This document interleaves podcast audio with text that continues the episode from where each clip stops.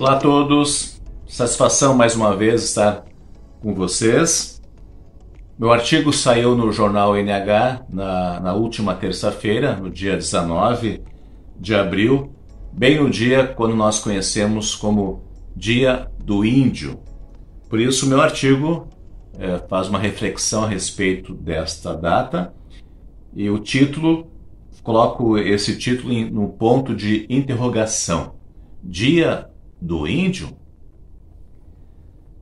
O censo do IBGE em 2010 mostrou que existiam 900 mil indígenas no Brasil, entre os quais 517 mil viviam em terras demarcadas.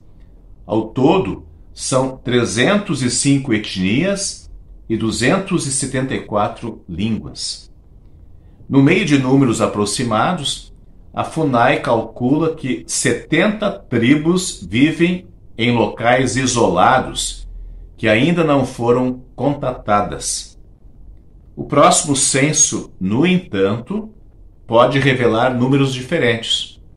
Afinal, os indígenas estão desaparecendo, assim como suas terras e matas onde vivem, ou onde morrem. Morte provocada por gente que invade, a moda Putin, as terras dos índios. Aliás, um nome errado dado por Colombo quando chegou às Américas, pensando ser a Índia. O que acontece hoje, por exemplo, através da insana exploração do garimpo, reproduz o genocídio que insiste na perversa história de um mundo que se diz civilizado. O professor e escritor Daniel, da etnia Munduruku, diz que o Dia do Índio é uma ficção.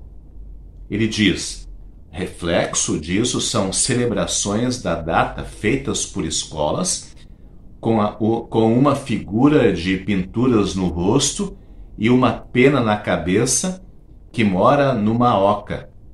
É uma ideia folclórica e preconceituosa, diz ele. Ele defende a palavra indígena no lugar de índio e faz uma sugestão. Talvez o 19 de abril devesse ser chamado Dia da diversidade indígena. Quando a conquista do Novo Mundo veio com a bandeira da evangelização, cabe lembrar que o Evangelho de Cristo não autoriza a agressão, a invasão, a morte. Cristo ordenou pregar o Evangelho para fazer discípulos dele num mundo onde todos são iguais e merecem respeito. Este foi meu artigo, né, que saiu no jornal NH neste dia, dia conhecido como Dia do Índio, mas conforme nós vemos pelas pesquisas também que nós podemos perceber, é, existe uma ideia de mudar não mudar esse nome, não Dia do Índio, mas Dia do Indígena.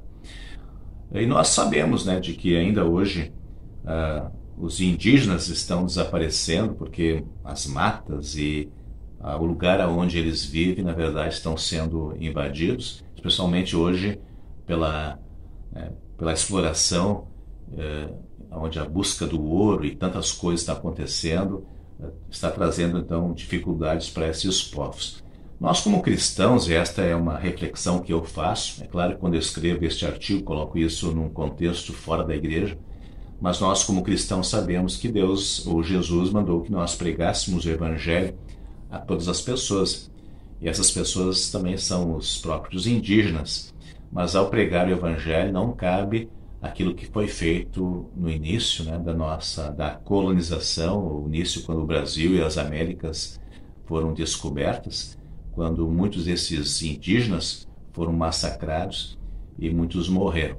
Na verdade, o Evangelho ele vem para oferecer o amor, a salvação em Cristo Jesus e não explorar, tirar, matar. Então fica também para nós hoje a nossa tarefa, já que encontramos tantas pessoas por aí que são descendentes de indígenas ou mesmo outras uh, pessoas que merecem também ouvir o Evangelho, que possamos refletir sobre a, a nossa evangelização e também o respeito para com essas pessoas.